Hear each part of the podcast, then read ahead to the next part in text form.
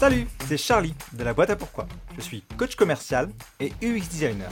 Et oui, j'ai fait les deux. C'est plutôt rare, non? Justement, Ouvrez-la, c'est un podcast sur les personnalités et les business qui vont à contre-courant, à travers des cas concrets et des rencontres. J'espère que vous aussi, vous allez oser l'ouvrir. Bonne écoute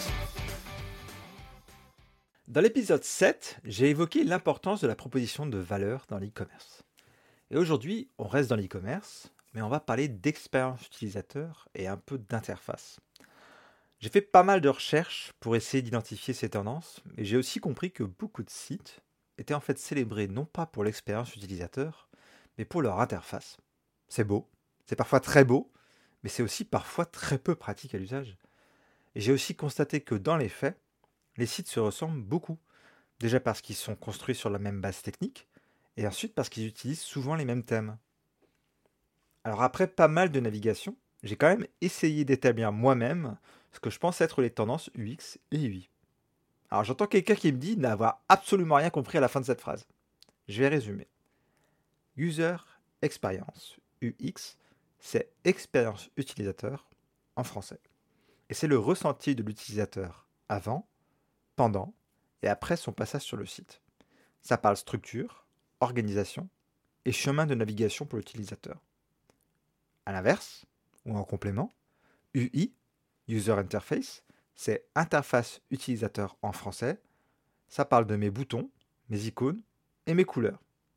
C'est super schématisé, et je voulais clarifier ça avant de continuer. Autre petite info importante.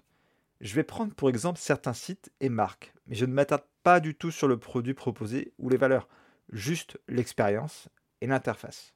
Et bien sûr, je vous mettrai en description les liens avec chaque sujet abordé. Première tendance, quelque chose d'assez global qui en fait en génère plein d'autres, c'est le fait de faire levier des différents supports, téléphone, desktop et autres. Je m'explique. L'expérience, elle est forcément différente que l'on soit sur mobile ou que l'on soit sur ordinateur. Et les designers, ils ont très bien compris ça, et ils profitent pleinement de chaque format. Voici quelques exemples. On voit de plus en plus le fait d'avoir des grandes pages d'accueil avec des très grandes photos qui prennent tout l'espace et on multiplie plusieurs produits pour créer en fait une espèce de planche d'ambiance. Ça permet d'évoquer les valeurs et le concept sans jamais le décrire. Le bénéfice, c'est que c'est très simple, très rapide, et si en plus le produit est esthétique, c'est encore plus percutant. Et sur ordinateur, pour prendre un autre exemple, Blockwatches le fait avec ses montres. Il n'y a presque pas de prix, et là aussi, on identifie rapidement de quoi on parle et ce qu'on nous propose au-delà même du produit. Je vous mettrai une fois encore le lien dans la description. Autre chose qui fait levier de l'espace qu'on a sur euh, ordinateur. On est tous habitués à avoir une confirmation d'ajout au panier avec justement ce panier qui s'affiche. Et sur ordinateur, on a suffisamment d'espace pour pouvoir l'afficher, bien sûr, mais surtout le laisser visible pour l'utilisateur et rendre cet espace interactif pour ce dernier. Je vais prendre l'exemple de Kabaya, que vous pourrez aller voir sur leur site, où quand on ajoute un article au panier, le panier s'affiche sur ordinateur et reste visible et on peut naviguer à l'intérieur facilement. A l'inverse, sur mobile, bien sûr, on n'a pas cet espace-là. Donc si j'ajoute quelque chose, le panier va s'afficher au-dessus, mais je vais devoir le fermer pour pouvoir continuer ma navigation. Autre chose, et qui ne vous aura pas échappé, c'est que nos téléphones sont de plus en plus grands. Et donc certaines zones de l'écran sont de plus en plus difficiles à atteindre. Et je pense notamment au fait que nos pouces, lorsqu'on tient le téléphone, n'arrivent pas à atteindre le haut de l'écran. Et en ce sens, en fait, je voulais prendre l'exemple du thème Streamline sur Shopify, qui lui utilise un menu Thumb Friendly. Ça veut dire que l'icône hamburger qu'on a l'habitude de voir en haut à droite se retrouve en bas de l'écran, justement pour qu'il soit plus accessible pour notre pouce. Une deuxième tendance qui vous aura pas échappé, j'en suis sûr, c'est qu'on a trop d'infos partout, tout le temps, et qu'en plus de ça, la planète est dans un sale état. Et en conséquence, on a des interfaces qui sont de plus en plus minimalistes. Quelques photos, des textes larges, très larges, beaucoup d'espace entre les éléments et assez peu de texte. Ça respire beaucoup et ça nous aide à digérer le contenu beaucoup plus facilement. Et comme l'abondance d'espace est souvent associée à la qualité, c'est tout bénef. Et ce minimalisme, il se retrouve aussi dans le texte, comme je le disais. On se concentre beaucoup plus sur l'essentiel et ça évite parfois un jargon trop marketing ou trop technique. il y a un gros effort de rédaction qui permet justement d'attirer beaucoup plus l'utilisateur et ce qu'il recherche et ce qu'il aimerait ou serait intéressé à lire? Et ça a aussi un impact sur le poids de ces sites, bien sûr. Ils deviennent moins lourds à charger et ils sollicitent du coup beaucoup moins les ressources du web. La boucle est bouclée. Troisième tendance, la présence d'animation et de micro-interactions. Alors de quoi je parle? Eh bien, Les micro-interactions, ce sont des petits éléments qui viennent compléter l'expérience utilisateur. En e-commerce, elles sont très utiles pour réduire la friction et maintenir l'engagement tout au long du processus d'achat. Et ça peut prendre plusieurs formes.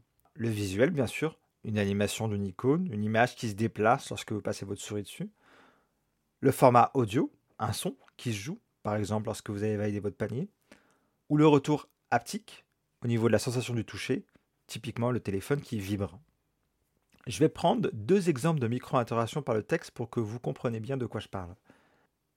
J'ajoute un article à mon panier et tout en haut, toujours de ma fenêtre de confirmation d'ajout au panier, il y a écrit en grand Vous avez bon goût. C'est un tout petit texte.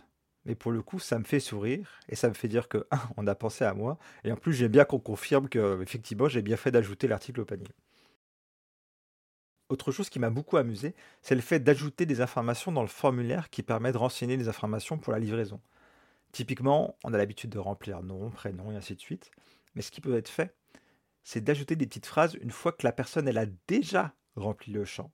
Je rentre par exemple mon prénom, Charlie, et là c'est écrit enchanté, ou salut, ou super prénom. Et cette toute petite attention bien sûr me fait sourire, mais surtout elle me permet de rester engagé pour remplir la suite du formulaire. Quatrième tendance, c'est le fait d'avoir de plus en plus de dynamisme sur les fiches produits. Comme j'ai déjà dit, les sites se ressemblent souvent, et certains essaient de sortir leur épingle du jeu, non pas à travers leur page d'accueil, mais plutôt à travers leur fiche produit. Donc ils ajoutent un peu plus de mouvement, et ça permet de faciliter la prise de décision et l'acte d'achat pour l'utilisateur. Je vous donne quelques exemples. On a souvent une galerie d'images associées à notre fiche produit, on est tous habitués à ça. Et aujourd'hui, en fait, on voit de plus en plus de vidéos. Et cette vidéo, en fait, elle apparaît la plupart du temps juste en passant la souris par-dessus. Elle se déclenche et ça permet d'avoir une vue complète du produit. Ce que ça fait, en fait, c'est que ça m'évite à moi de cliquer sur chaque photo pour avoir une vue complète du produit et avoir une idée un peu plus globale. Il y a aussi quelque chose que j'ai trouvé intéressant sur le site de Poketo. C'est un bouton Quick Shop. Alors je vous explique ce que c'est concrètement. Dans la vue catalogue ou la page d'accueil, si je passe ma souris sur un article, j'ai un bouton qui s'affiche en transparence. Un bouton Quick Shop. Et ce bouton, si je clique dessus, il permet d'ajouter directement l'article au panier sans passer par la fiche produit. Et c'est particulièrement utile pour ce que fait Poketo. Poketo vend des cahiers entre autres choses. Et du coup, si je suis habitué à la marque, j'ai aucune raison de vouloir retourner sur la fiche produit. J'ai juste envie d'ajouter l'article rapidement au panier. Et puis bien entendu, l'autre tendance dans ce sens-là, c'est la présence de la 3D et de la réalité virtuelle pour accompagner les fiches produits.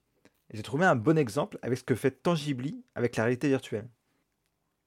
Sur un site de bijoux par exemple, on peut prendre une photo de notre main et le service associe directement la photo avec la fiche produit en question. Et ça nous permet à nous, utilisateurs, de positionner, de positionner directement les bagues sur nos mains plutôt que celles du modèle. Et ils font la même chose avec des sacs. On peut visualiser des objets du quotidien à côté des articles pour mieux se rendre compte de leur taille, de ce qu'on pourrait mettre ou pas à l'intérieur. Alors bien sûr, tout n'est pas bon à apprendre pour votre site et mon conseil serait plutôt d'implémenter les choses au fur et à mesure pour mieux pouvoir les tester. Dans tous les cas, ces changements, et pour certains tout petits, peuvent vraiment faire la différence sur votre taux de conversion. Ça vous a plu? Alors abonnez-vous à ce podcast pour la suite. A votre tour, propagez la différence en donnant 5 étoiles à cet épisode et en rédigeant un avis sur votre plateforme d'écoute préférée. À la prochaine